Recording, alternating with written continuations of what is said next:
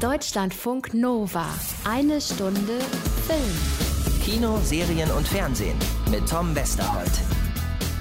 Ja, das war doch schon mal ein schöner Appetizer und ich hoffe, Sie haben die Lauthörer, die Lautsprecher, also die Kopfhörer meine ich, schön laut gestellt und den Sound ordentlich aufgesogen. Ja, ganz genau. Die Lauthörer, ich meine die äh, Kopfsprecher, also die Sprechhörer und die Lautköpfe oder wie auch immer das heißt. Bitte aufdrehen, aufsaugen und hier wieder dabei sein. Nächste Runde rückwärts. Gerade gehört Moderatorin Nasan Eckes mit, ja, leichten Wortfindungsstörungen bei der Eröffnung des mit Spannung erwarteten Prime Video Presents Deutschland-Events. Heute am frühen Morgen, fast noch mitten in der Nacht, also ähm, um 11. Live gestreamt und wir waren dabei. Wir haben den 2. Februar, damit ihr wisst, was ich mit heute meine. Amazon hatte virtuell zum Vorstellen der neuesten Serien, Filme und Shows eingeladen, Gäste angekündigt und wir haben uns das hier natürlich reingepfiffen. Was dabei rumgekommen ist, erfahrt ihr in dieser Ausgabe hier.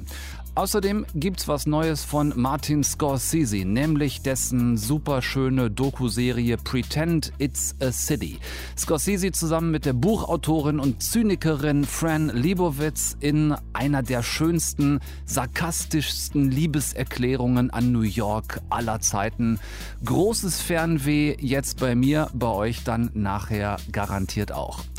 Dann hopst Anna Wollner zu uns in die Leitung und erzählt uns sowohl von der neuen eiskalten Crime-Serie The Head auf Starsplay und von Malcolm and Marie, dem neuen Film von Euphoria Mastermind Sam Levinson. So, und wenn ihr dann immer noch nicht genug habt, dann kriegt ihr als Zugabe noch was Neues über Leonardo DiCaprio auf Arte oder wie er in der Doku ausgesprochen wird. Leonardo DiCaprio. Ja, legt schon mal eine Ibuprofen gegen Ohrenschmerzen bereit. Deutschlandfunk Nova.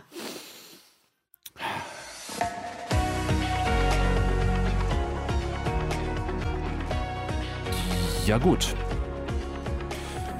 Ah, mussten wir alle heute Vormittag um elf schon mal so ein kleines bisschen Geduld mitbringen, wir Filmjournalisten die wir eingeladen worden waren von Amazon Deutschland zum Prime Video Presents Event. Gab erstmal, könnt ihr im Hintergrund hören, Fahrstuhlmusik Deluxe auf die Ohren oder wie Moderatorin Nasan Eckes dann um ganz kurz nach elf zur Begrüßung meinte. Ja, das war doch schon mal ein schöner Appetizer und ich hoffe, Sie haben die Lauthörer, die Lautsprecher, also die Kopfhörer meine ich, schön laut gestellt und den Sound ordentlich aufgesogen. Und äh, ich bin Nasa Neckes. Ich freue mich sehr, Sie heute durch das Programm zu führen. Ganz herzlich willkommen bei Prime Video Presents. Jetzt hackt doch nicht so auf der armen Nasan rum. Tom, höre ich die ersten von euch schimpfen. Sei doch froh, dass sie Eckes und Kanten hat. Ja, gut. Weiter. Ich also mega gespannt, was da jetzt wohl gleich passiert im Stream. Ähm, so ein kleines bisschen Keynote-Optik, wie wir das äh, von früher mit Steve Jobs bei Apple kannten. Also äh, große Bühne, Nasan allein zu Hause und dann die erste aufgezeichnete Schalte über den Atlantik zur Prime Video US-Chefin Jennifer Salke. For those of you who don't know me, I'm Jennifer Salke and I'm head of Amazon Studios.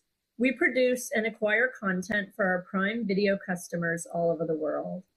At Amazon Studios, our mission is to bring the best, compelling content to our over 150 million Global Prime Subscribers. Ah, okay, dann äh, wissen wir jetzt, wie geil die ihre Firma so findet. Ja, dann mal von da aus weiter zur Europachefin von Prime Video nach London zu Georgia Brown. Absolutely. It's really important for us. You know, we look all over the world when it comes to great ideas. As Jen said, they can come from anywhere. Uh-huh. Um, a recent example is a show called LOL, and you're going to hear more about our German version of this later. Yeah. This actually originated in Japan from our Japan team. Mm-hmm. And it was a format there that did incredibly well. And it's a very simple format, mm-hmm. but incredibly effective. Ja, okay, dann wissen wir jetzt, wie incredibly geil die ihre Firma auch findet. Dann äh, konnte jetzt ja der Deutschlandchef von Prime Video, Philipp Pratt, mit viel Abstand live im Riesenstudio anwesend, auch noch begrüßt werden. Ich meine, wir leben in einer Zeit, wo die Zuschauer sich kaum noch retten können vor neuen Serien und Aha. neuen Filmen. Ja. Und umso wichtiger ist es für mich und mein Team, ähm, Filme und Serien zu entwickeln und Inhalte zu schaffen, ja. sodass Prime Video wirklich die erste Wahl der Zuschauer wird. Also, Aha. dass es ein Platz wird, wo sie immer wissen, hier kriegt man etwas Atemberaubendes, emotional mitreißendes, fantastisches, nie zuvor gesehenes, etwas, was sie wirklich sehen wollen. Na, okay, dann wissen wir jetzt, wie geil der. Sag mal, wollt ihr mich eigentlich um 11 Uhr morgens zurück in den Schlaf langweilen? Das war so mein Gedanke, während ich da saß. Das war also wirklich einfach eine Schippe zu viel. Ne? Also gut 20 Minuten lang äh, zur Begrüßung drei Prime-Video-Bossen zuzuhören, wie geil das da alles ist. Für die nächste Präsentation jetzt schon mal kleine Anmerkung von mir. An dieser Stelle ein bisschen kürzen. Bitte. Danke. Dann äh, tatsächlich Inhalte, aber spärlich in mancherlei Hinsicht. Es kam dann, dass man sich tierisch auf den Weltstart der Herr der Ringe Serie freut, die ja angeblich Ende 21 jetzt kommen soll, aber nichts zum Angucken. Also das fand ich krass. Die reden von der vielleicht fettesten Serie des Jahres, Herr der Ringe, und zeigen nix. Zumindest nicht äh, in den ersten anderthalb Stunden, die ich mir das angetan habe. Gut, ich habe nicht alles gesehen. Ich war zwischendurch ein klein bisschen abgelenkt, denn irgendwann muss man ja auch mal am Schreibtisch sitzen und sich auf ein bisschen was anderes konzentrieren. Äh, aber Nix weiter zur Herr der Ringe Serie, außer wie geil auch das wird. Stattdessen der Trailer zur nächsten großen deutschen Produktion, äh, auch eine Serienadaption eines Klassikers, nämlich Wir Kinder vom Bahnhof Zoo. Und da gab es dann tatsächlich auch endlich mal was zu sehen. Ich bin mir sicher, Christiane nimmt Drogen. Wie bitte? Sie ist launisch, unzuverlässig, aggressiv und hat extrem an Gewicht verloren. Jetzt machen Sie mal einen Punkt. Christiane ist ein Teenager.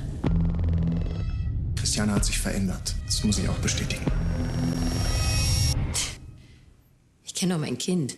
Interessante Bilder, zumindest diskussionswürdige, denn der Look dieser neuen Serienadaption von Christiane F. wie Kinder vom Bahnhof Zoo ist teilweise äh, ja schon sehr 70er, 80er, aber gemischt mit 2021. Also viel so frühe 80er Jahre äh, Kostüm, die, die Klamotten. Äh, da spielt ja das Original, Anfang der 80er.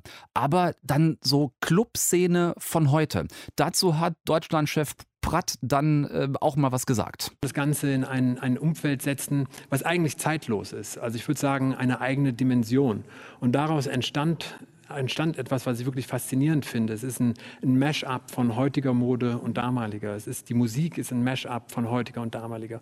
Und so spielt es nicht, nicht wirklich in den Mitte der 70er Jahre, sondern es ist in einer zeitlosen Dimension. Ja, klingt zumindest ähm, interessant. Ich weiß nicht ganz, ob das aufgeht. Was ich im Trailer gesehen habe, kam ziemlich clean rüber für so eine wirklich versiffte, echt fies dreckige Drogengeschichte. Ich bleibe da gespannt. Startet bei uns am 19. Februar, also Freitag in zwei Wochen. Sprechen wir dann natürlich nochmal ausführlicher drüber, wenn wir ein bisschen mehr gesehen haben. Anderes großes Thema war dann noch das Comedy-Format LOL, Last One Laughing. Ganz einfaches Konzept dahinter. Bully Herbig hat die deutsche Stand-up-Comedy-Elite zusammengetrommelt. Alle müssen in einen großen Raum zusammen, der voller versteckter Kameras ist. Die Aufgabe dann, bring deine Kollegen zum Lachen, aber lach selbst auf keinen Fall. Denn wer lacht, fliegt raus und am Ende gewinnt der Last One Laughing. Laughing. Max Giermann war dabei und fand's Folter. Äh, also das ist ja tatsächlich die, größte Angst, die wir in unserem Geschäft haben, dass das genau passieren könnte. Man sagt ja auch, man stirbt dann, keiner lacht. Und äh, man weiß ja, es ist ja mit Ansage, man weiß, dass das so sein wird, aber es fühlt sich dann doch auch sehr demütigend an teilweise, ja. Seiner Kollegin Anke Engelke ging es nicht großartig anders. Das ist ja ein ganz interessantes Ensemble und da kann man sich schon in etwa denken, wer so mehr vom geschriebenen Wort kommt, wer von der Improvisation kommt, wer wie vorbereitet sein wird. Wir hatten alle Optionen. Also uns wurde vorher gesagt, Ihr könnt Nummern vorbereiten, aber Achtung, ihr müsst natürlich auch reagieren auf das, was passiert. Ihr könnt spontan Sachen machen. Hinten der Raum, hinter der Bühne ist voller Requisiten und Kostüme. Da könnt ihr euch herzlich bedienen, was Teddy dann auch recht früh getan hat, was äh, leider zu lustig war. Und ähm, ansonsten konnte man sich nur insofern vorbereiten, als dass man sich überlegt hat, was ist das Schlimmste, was in meinem Leben bisher geschehen ist? Woran kann ich denken, damit ich nicht lache? Also die Stars aus LOL, in dem Fall hier Anke Engelke, Max Giermann, äh, Thorsten Sträter waren noch dabei. Äh, einige andere, die waren dann zugeschaltet per Zoom-Konferenz. Das gleiche auch schon vorher zu Wir Kinder vom Bahnhof Zoo. Auch da hat man dann versucht, Darsteller mit äh, dazu zu kriegen, indem man sie reinschaltet. Ähm, das war ganz okay gelöst. Von Last One Laughing habe ich schon die ersten zwei Folgen komplett sehen können und die Nummer ist wirklich scheißwitzig. Also ich habe mitgeschwitzt, wie hart die sich alle konzentrieren konzentrieren müssen, nicht zu lachen und welchen Scheiß die sich ausdenken, um die Kolleginnen und Kollegen wiederum zum Lachen zu bringen. Ähm, startet Anfang März, reden wir auch dann nochmal ausführlicher drüber, wenn es rauskommt. Dann übrigens hoffentlich mit Caroline Kebekus, die war nämlich auch eine äh, in diesem Team und hat wirklich gelitten und da warte ich gerade auf die Interviewzusage. Ich hoffe, dass ich mit ihr äh, über diese, diese Qual, diese Comedy-Qual noch reden kann. Zweite Staffel LOL ist bereits bestellt, noch vor Ausstrahlung der ersten. Das wurde auch noch exklusiv bekannt gegeben. Ansonsten äh, kommt ja, Sebastian Hellmann samt Champions League Format am Dienstagabend zu Prime Video. Es wird also in Sachen Fußball aufgerüstet ab der neuen Saison nach der Sommerpause. Äh, und noch das ein oder andere, das pflücken wir uns dann nach und nach raus. Fazit von mir, grundsätzlich gute Idee, uns Filmjournalisten zu sowas mal einzuladen. Liebe Primes, Lasst nur beim nächsten Mal bitte das Hobeln vor Publikum weg. Sowas kommt einfach nie gut an. Und sorry, ich weiß, das ist hart, aber wer sich freiwillig für viel Geld vor Publikum stellt, muss das abkönnen. Nehmt doch für die Moderation nächstes Mal äh, bitte eine Kollegin oder einen Kollegen oder beides, der oder die das dann auch tatsächlich kann. Das wäre schön. Gleich Anna Wollner bei uns. Die kann und wie. Vorfreude Deluxe hier. Deutschlandfunk Nova. Eine Stunde Film. Anna. Tom. Ich kann mich erinnern, dass du wenig begeistert warst. Oh Gott, jetzt überlege ich, wovon ja. war ich in den letzten Monaten wenig, ja. ich glaube von viel war ich wenig begeistert. Ja, ja, ja, ja, ja. Ich weiß, dass du wenig begeistert warst von George Clooney, ihm seinen zerfrorenen Zauselbart. Oh ja. Midnight Sky. Hm. Habe ich nach der Hälfte ausgemacht. Ja, jetzt kommst du heute hier um die Ecke und sagst, du hast wieder sowas von halb Erfrorenen dabei. Ja. Was, was ist da los? Ähm, draußen ist kalt. Ja. Bei uns im Büro funktioniert die Heizung nicht. Vielleicht habe ich deswegen eine gewisse Affinität zu Kälte entwickelt in der letzten Zeit. Ja. Träume nachts vom Geräusch eines Heizlüfters. Äh, tatsächlich. Ähm, weiß ich nicht, was da mit mir los ist. Mhm. Auf jeden Fall haben wir eine neue Serie auf Stars Play, ähm, Unterordner, würden wir digital ausgedrückt sagen, von Prime Video. The Head. Eine Gruppe von Forschern begibt sich in die Antarktis und friert dort sehr. Ja, friert dort sehr und Teile von ihnen frieren auch ein. Also nicht nur Teile der Forscher, sondern Teile der Forscher frieren dort ein. Äh, und ich muss sagen, ähm, ich habe auch hier, ja, muss ich erstmal mit Negativem anfangen bei dieser Serie. Ich bin ziemlich sauer, denn äh, das ist eine Miniserie von HBO Asia. Äh, und äh, diese Miniserie hat sechs Teile und im Vorführraum, also da, im Pressevorführraum, wo wir vorher immer die Folgen gucken können, waren nur drei. Mhm. Bevor wir jetzt auf diese Crew kommen, die da im ewigen Eis feststeckt, das ist eine, eine Crime-Serie, so viel weiß ich schon mal. Äh, kurz, du hast gerade gesagt, HBO Asia, also es ist eine, eine, eine, asiatische Produktion, aber irgendwie auch eine spanische Koproduktion. Es ist, äh, so, das ist so der klassische Melting Pot und mhm. äh, das macht, macht die Serie auch ein Stück weit aus. Also wir haben diese Forschungsstation in der Antarktis und ähm, die Forscher sollen eigentlich den Klimawandel untersuchen. Ihnen ist gerade auch ein Durchbruch gelungen, weil sie irgendein Bakterium gefunden haben, was sich von CO2 ernährt.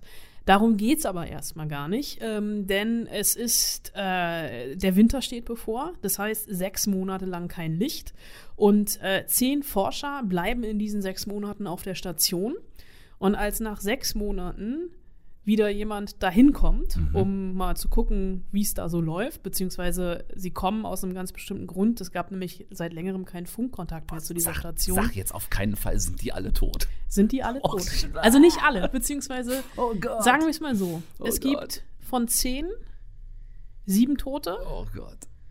Einer hat sich in der Küche versteckt und zwei werden vermisst. Oh, Scheiße, ich muss sofort hier an uh, The Thing denken. Vollkommen zu Recht. Aha ein kleines Easter Egg am Anfang, als ja. sich diese zehnköpfige Crew einstimmt auf diese sechs Monate in der Isolation, in der Dunkelheit, gucken sie The Thing. Oh, scheiße. Allerdings, die Toten hier, also man weiß halt relativ schnell, irgendeiner von denen, weil es gibt auch Einschusslöcher, mhm. irgendeiner von denen muss ausgerastet sein. Und dann ist auch dummerweise noch eine der vermissten Personen, ist die Frau von dem Typen, der zurückkommt. Und die gefundene Überlebende, die man in der Küche gefunden hat, Mac, die erzählt denen dann in Rückblenden an das, woran sie sich erinnert. I need you to tell me what happened, Maggie. I have seven bodies. I have two missing. I don't remember. This place doesn't give a shit if we live or die. Und ich muss jetzt zu meiner Schande gestehen, deswegen war ich ja so pisst, dass es bisher nur drei Folgen gab. Ja, ich beginne ich dich zu verstehen. Will unbedingt wissen, was da alles schiefgelaufen ist. Da scheint eine Menge schiefgelaufen zu sein. Äh, so viel, dass ich jetzt am Sonntag mir die nächsten drei Folgen angucken werde. Und ich habe schon im Internet in der ein oder anderen Kritik gelesen von Leuten, die äh, alles ähm, sehen durften, dass es eine sehr plausible und sehr logische Aufklärung am Ende gibt. Das finde ich ja mal besser, als ja. wenn jetzt irgendwie dieses CO2-fressende Bakterium ja, die ja, alle so niedergemetzelt hätte. Mystery Fantasy gedöns, also dreimal um die Ecke gebogen, damit es irgendwie einen Sinn Es ergibt. ist wirklich eine Mystery-Serie und äh, ich ich bin Fan. Oh, krass. Nimm uns äh, kurz mit auf den Pfad der Erlösung. Wann können wir das alle, alles sehen? Äh, ab Sonntag auf Starsplay. Dann ist auch komplett alles da.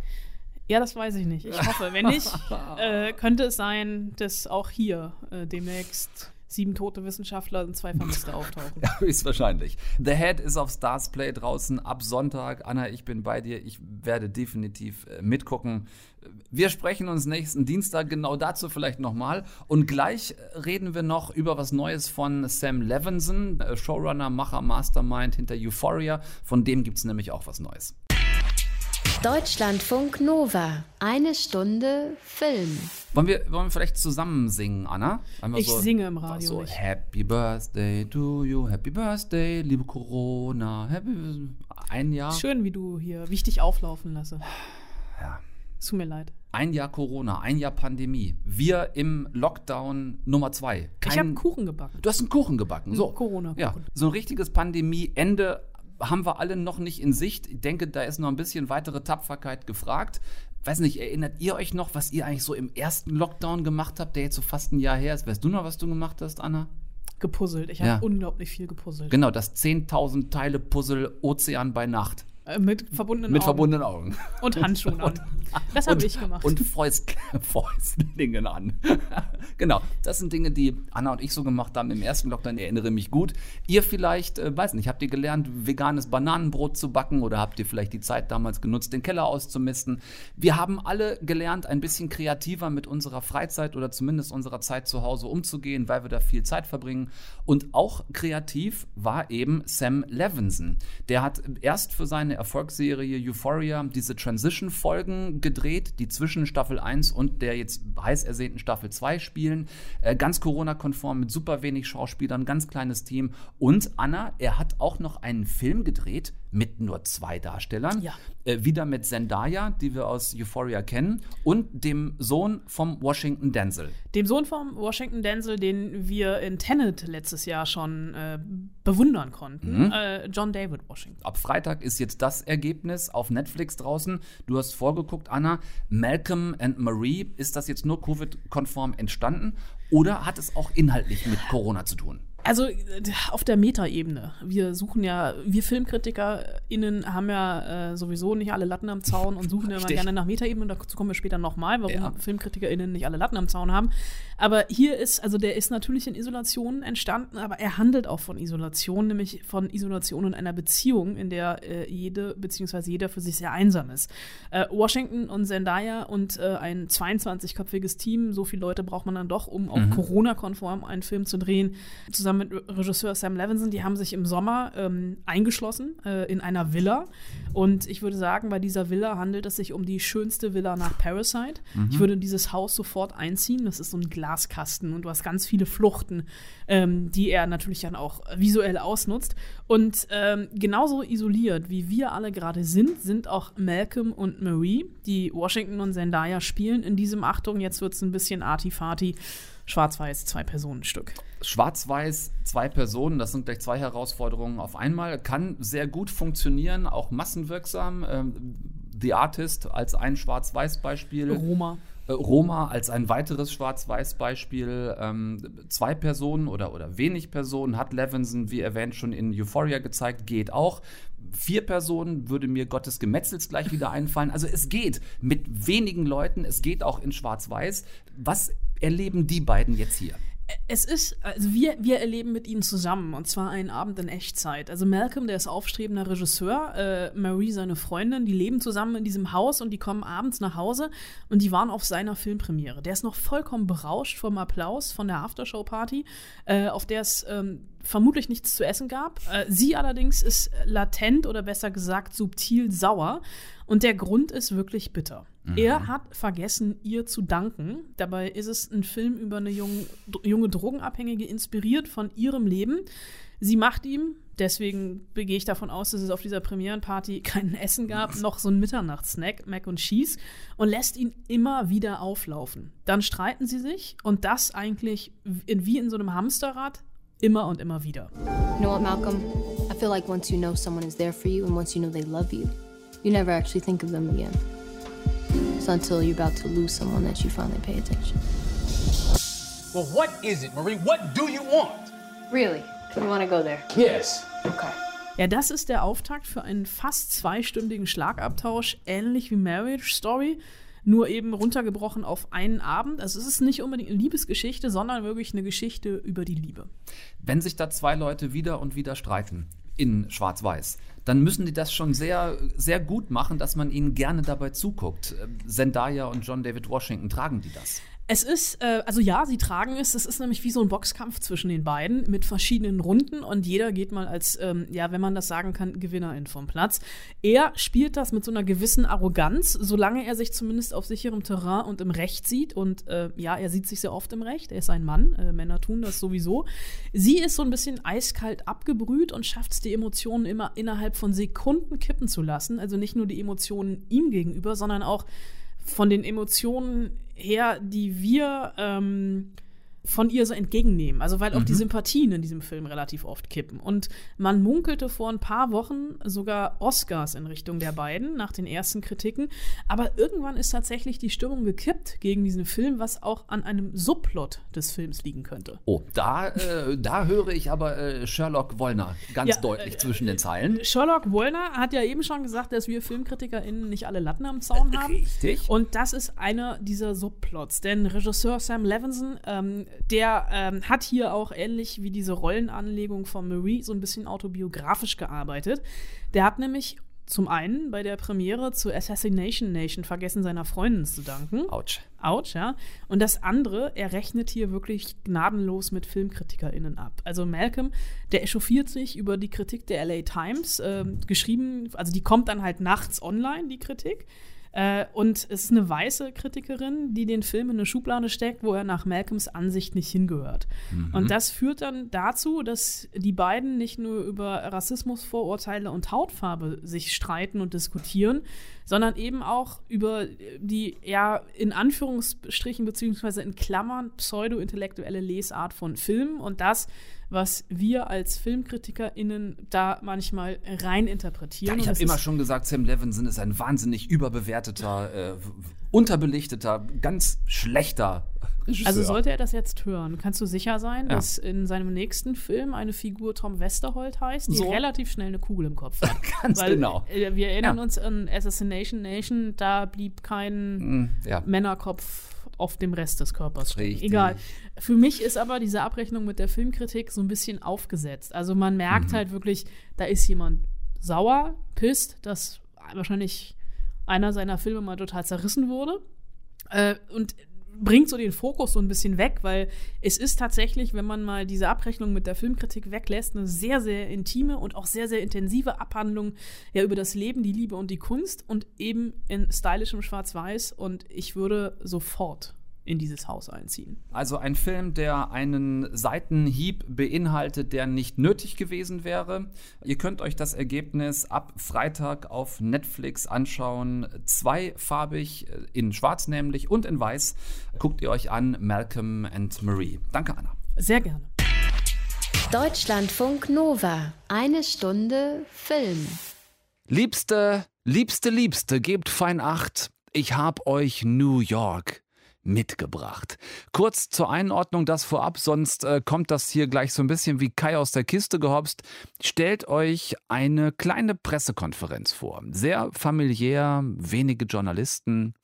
Ihr seid in diesem Szenario die Buchautorin Fran Lebowitz, um die es geht bei dieser Pressekonferenz. Ihr sitzt also da vorne und dann kommt diese Frage.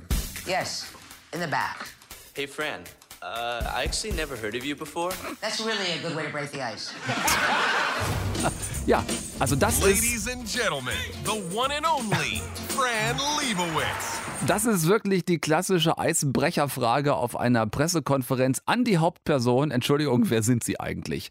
Passiert Fran Lebowitz häufiger mal? Ich meine, ihr kennt die auch nicht und das macht nichts, dafür habt ihr ja mich. 70 Jahre alt, jüdischer Abstammung, hat als junge Frau in New York für Andy Warhols Interview Magazine geschrieben, dann auch für die Mademoiselle und ist erstmals ein bisschen berühmter geworden für ihre sardonischen Essaysammlungen Metropolitan Life und Social Studies Anfang der 80er. Da wird's knallinteressant an dieser Stelle, denn Achtung, Lexikon-Modus on. Sardonismus bezeichnet im Unterschied zum Sarkasmus keinen beißenden, bitteren Spott, sondern einen grimmigen, schmerzvollen. Verbunden ist dieser oft mit einem unheimlichen, fiesen Gelächter, dem sardonischen Lachen. Ungefähr so. Das genau spiegelt diese Frau wieder. Grimmiger Spott über das Leben, sie selbst immer im Mittelpunkt zusammen mit ihrer ganz großen Liebe New York und einer unglaublichen Auffassungsgabe, mit der sie seit über 40 Jahren das Leben im Big Apple chirurgisch seziert. In New York, there are millions of people, and the only person looking where she's going is me. I should write a manifesto, the title of which would be Pretend It's a City. Aufgespürt hat diese unglaublich lustige, lebensfrohe Autorin mit der bezauberndsten Art von Zynismus, die ich jemals gesehen habe, der große Martin Scorsese. Der hat die Miniserie Pretend It's a City mit Fran Lebowitz zusammen produziert. Das seht ihr Kenner natürlich nach wenigen Minuten der ersten Folge, denn jedes Bild trägt die Handschrift von Scorsese, selbst in Queens geboren und ähm, in New York fast so fanatisch verliebt wie vielleicht Woody Allen. Die Kamera, die Lichtsetzung, vor allem wenn er Fran in so einer hölzernen New Yorker Kellerbar interviewt, das gezielt gesetzte orangefarbene Licht, das von draußen durch die Fenster in die Bar fällt und so bilddiagonal dieses ausdrucksstarke, tolle Gesicht seiner Protagonistin wie zufällig streift, das ist der Hammer. Und dann die Gespräche zwischen ihr und Scorsese, der in diesem Fall hier tatsächlich auch oft mit im Bild ist. Does complaining change anything? Not so far. I mean, of course, I'm a young woman.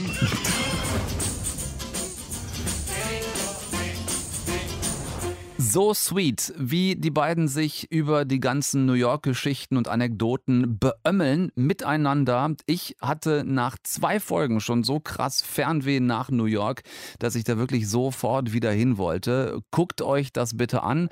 Acht Folgen sind es jeweils so angenehme 30 Minuten lang. Äh, Martin Scorsese-mäßig großartige Bilder. Gefilmt übrigens, um das nicht unerwähnt zu lassen an dieser Stelle. Gefilmt von Oscar-Gewinnerin Ellen Kuras, mega Kamerafrau, so gut, wirklich atemberaubend tolle Bilder und lernt auf diesem Weg dann bitte auch einfach Fran Lebowitz kennen, um die es da geht. Die lohnt sich einfach so sehr. Pretend It's a City heißt das ganze Ding ab jetzt neu auf Netflix draußen. Deutschlandfunk Nova. Eine Stunde Film. Ja, also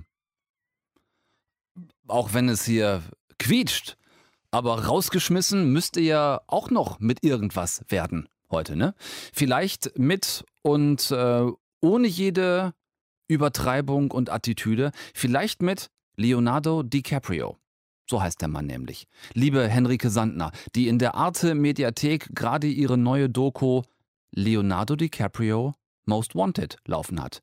Fand ich grundsätzlich spannend, als ich die entdeckt habe habe ich reingeguckt. Ja, und dann hm, halt das hier, ne? Leonardo DiCaprio hat es selbst. Entschuldigung. Bitte. Wer? Leonardo DiCaprio hat es selbst mal mit einem Kübel Eiswasser verglichen, der einem über dem Kopf ausgeleert wird. So fühle sich der hysterische Wahnsinn an, der nach der Premiere des Untergangsepos Titanic 1998 losbrach. Die Leomania. Himmel noch eins. Ich meine, was? Es ist 2021, Kinder. Wir müssen wirklich nicht mehr Leonardo DiCaprio sagen. So heißt der Mann nicht. Er ist Amerikaner, ja sicher. Deutsche Wurzeln seiner Mutter mal hin oder her. Aber das muss doch wirklich nicht sein. Ich meine, wir sagen doch auch nicht ähm, Meryl Streb. Wir sagen nicht George Klonei. Wir sagen nicht Angelina Jolie, wir sagen auch nicht äh, Kate Blanchett oder äh, Matthew McConaughey. Hi, Himmelarsch noch eins. So, und dann das alles auch noch mit dieser Stimme von Synchronsprecher David Nathan. Als Offsprecher eh schon, sagen wir mal, eher schwer zu ertragen. Bekannter den meisten von euch als Voiceover von ähm, Jon Hü Depp in vielen Filmen. Ich meine, die ersten zehnmal Leonardo DiCaprio habe ich noch zähneknirschend irgendwie hingenommen. Die restlichen gefühlt 50 in diesen 52 Minuten Dokumentation waren aber dann doch eher so, ähm, ja, akustische Folter. Wenn ihr es euch anguckt, dann müsst ihr an diesen Stellen wirklich weghören können oder es nervt euch einfach gar nicht so sehr wie mich.